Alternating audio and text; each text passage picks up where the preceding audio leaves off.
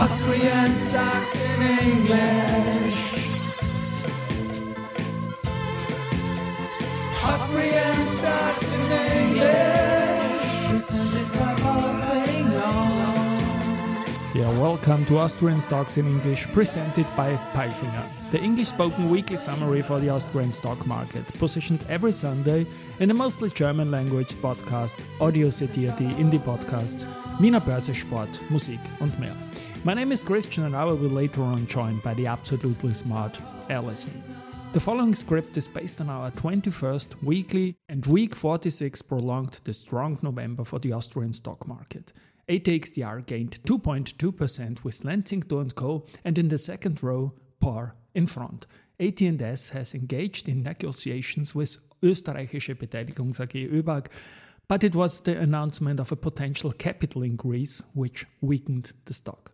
News came from AMS Osram Frequentis, Valneva, Austrian Post, AT&S, Polytec, Rosenbauer, Andritz, UBM Kapsch TrafficCom, Vienna Stock Exchange, Do Co., Vienna Airport, Strabag, and Palfinger.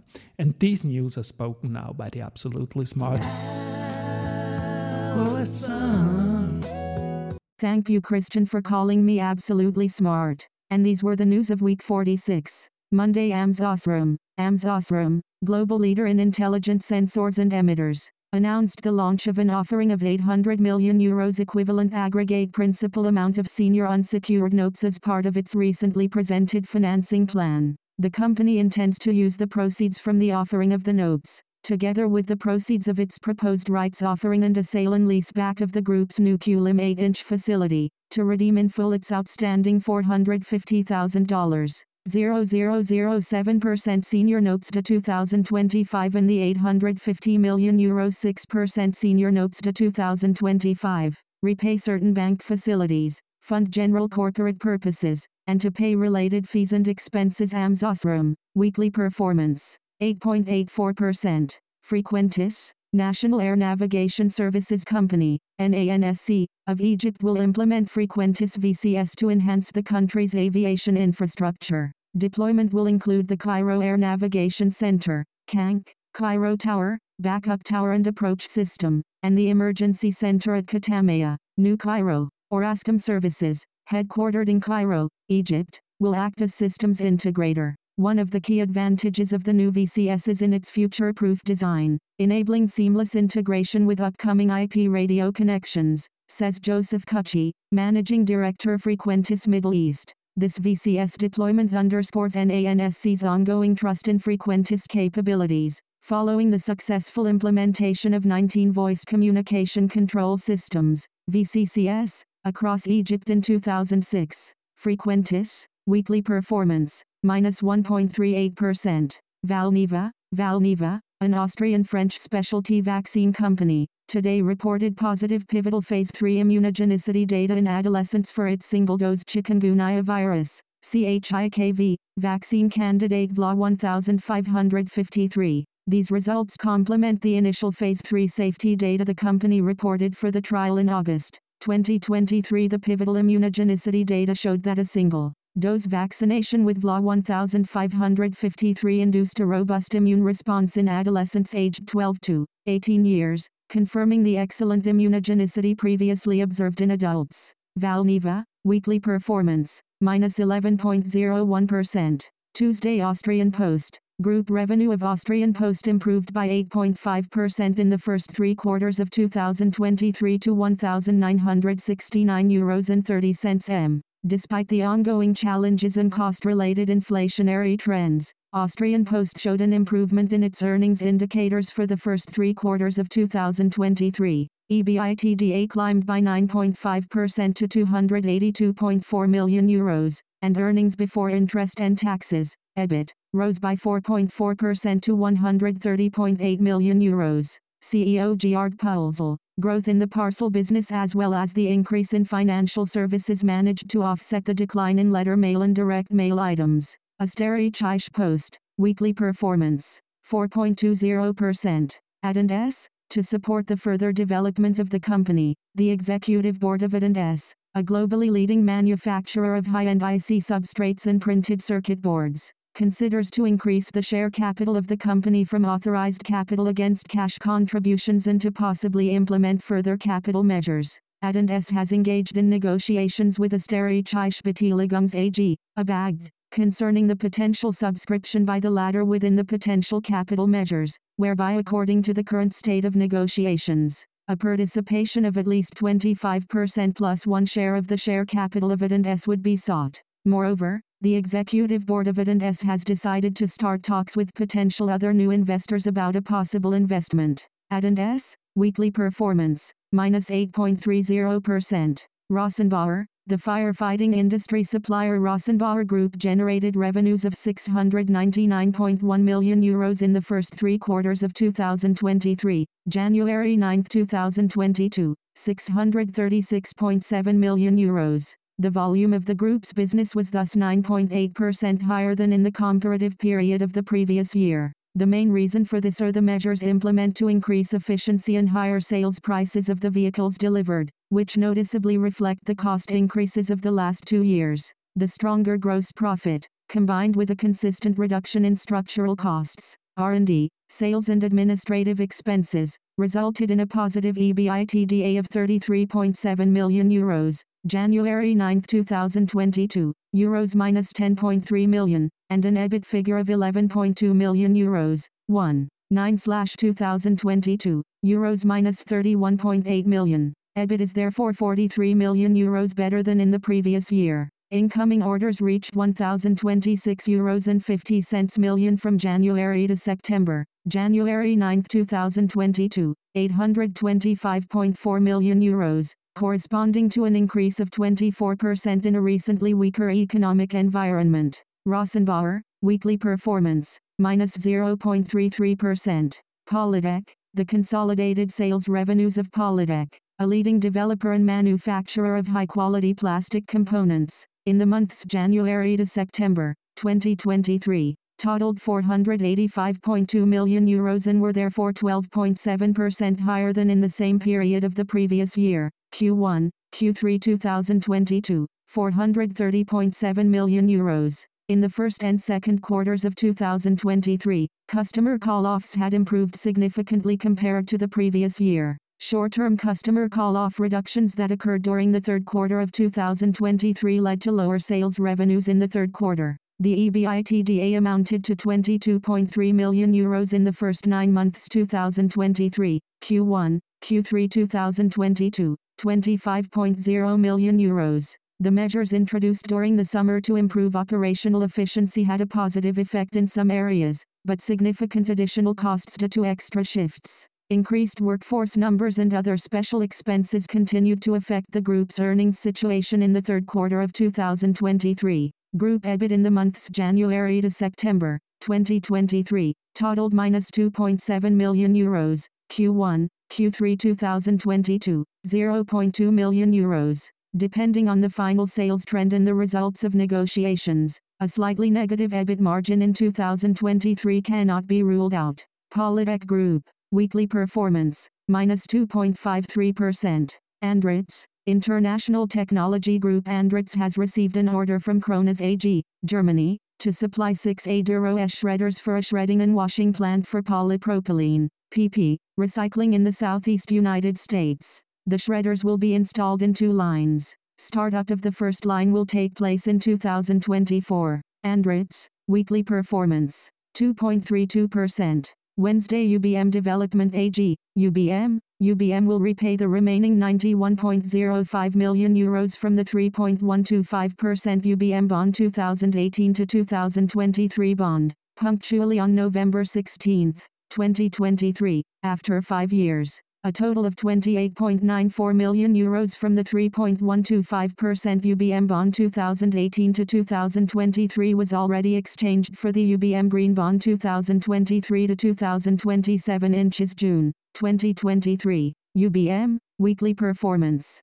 0.49%. Frequentis, Frequentis Control Room Consulting, CRC, was selected by SANS to explore how data analytics can be utilized in order to optimize and enhance its air traffic management, ATM, to meet the Saudi Arabian aviation sector growth strategy. Through collaborative workshops and system maturity assessments, teams from Frequentis and SANS identified workflow inadequacies and information deficits at key decision points. It was a pleasure to work with SANS engineers and ATM professionals as part of our joint engagement to explore modernizing Saudi Arabian ATM data and analytics platforms. Together, the control room consulting team and SANS analyzed the data science methods that will improve the quality and timing of decisions, says Joseph Kuchi, Managing Director Frequentis Middle East. Frequentis is a global supplier of communication and information systems for control centers with safety critical tasks. Frequentis, weekly performance,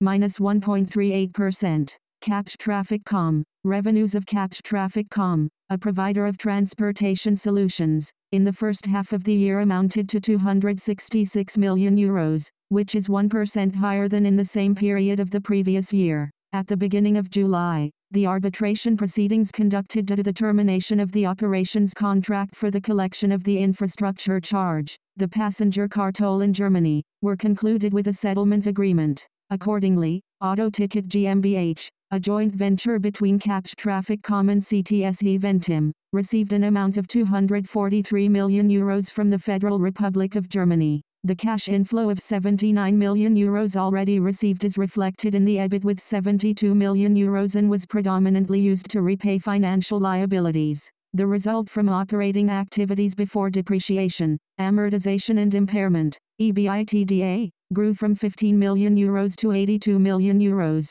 and the result from operating activities, EBIT, increased from 5 million euros to 73 million euros. The EBIT margin was therefore 28%, compared to 2% in the first half of the previous year. Kapsch TrafficCom, weekly performance, minus 0.43%. Vienna Stock Exchange. The Vienna Stock Exchange welcomes a new international trading member. Barclays Bank Ireland plc will participate in trading as of November 15, 2023. International trading members generate over 85% of equity turnover in Vienna. A large part of the turnover originates from Germany, 47.6%, France, 20.7%, and Ireland, 11.3%. A total of 66 members, including 21 Austrian and 45 international banks and securities firms, are currently admitted to trading on the Vienna Stock Exchange. ATX, weekly performance,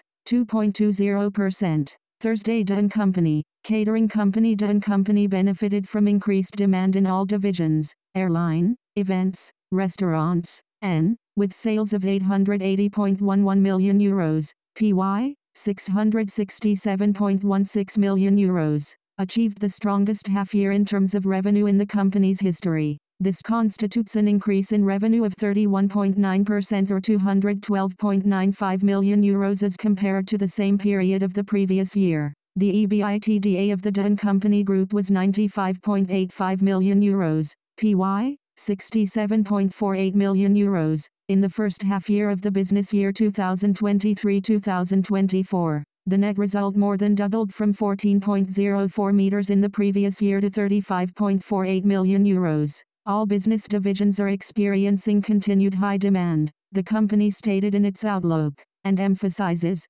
to strategic investments as well as passionate employees exceptionally committed to service. Dunn Company is well prepared for further growth. In addition, measures are continuously taken to further improve margins in all business divisions. DO & CO, weekly performance, 6.03%. Vienna Airport, in Q January 3, 2023, the Flughafen Group, Vienna Airport, generated revenue of 699.4 million euros, comprising a year-on-year increase of 37.7%. This upward revenue development was mainly driven by the significant growth in passenger volume volumes, higher passenger and aircraft-related income combined with improved center and hospitality management and parking fees. EBITDA rose to 332.2 million euros from the previous year whereas EBIT climbed to 234.9 million euros. The net profit for the period before non-controlling interests climbed to 173.3 million euros in Q January 3, 2023.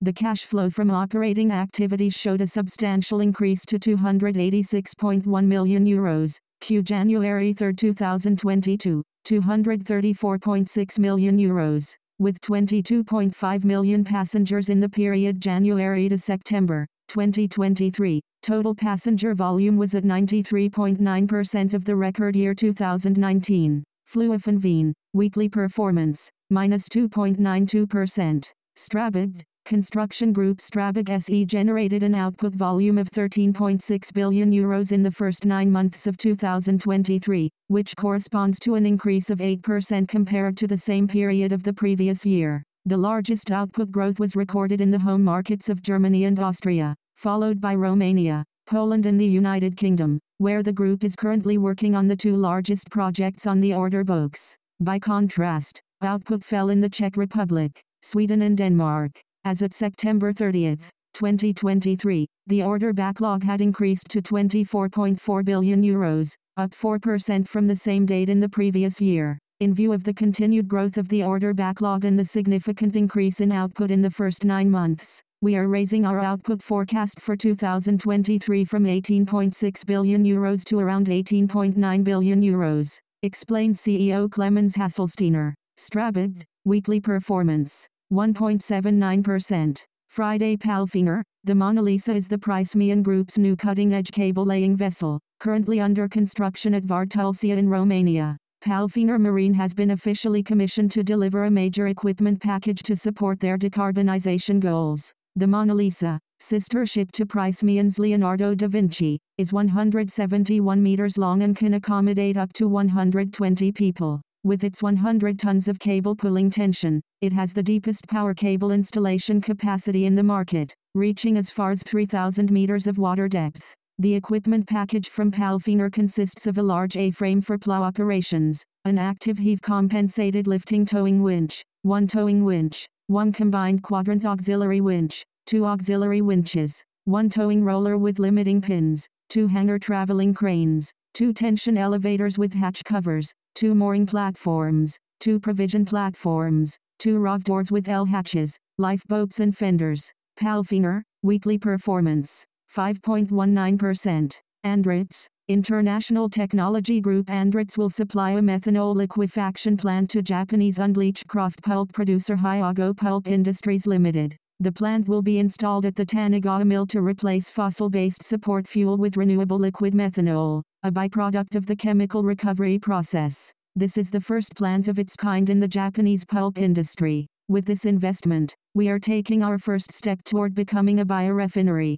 said Naoki Aikawa, representative executive director of Hyogo Pulp Industries, Limited. Andritz, weekly performance, 2.32%. AMS Osram, AMS Osram announced the pricing of 1 billion euro senior notes comprising 625 million euros aggregate principal amount of senior unsecured notes to March 2029 at a coupon of 10.5% per annum and of 400 million US dollars aggregate principal amount of senior unsecured notes to March 2029 at a coupon of 12.25% per annum. The company also entered into an agreement to extend the maturity of its 100 million euros overdraft facility with Commerzbank to June 2026, which is expected to take effect following closing its planned rights offering amsosram Weekly performance 8.84%. And now bye bye from Alison. And Christian, we wish you a great week. Hear you next Sunday.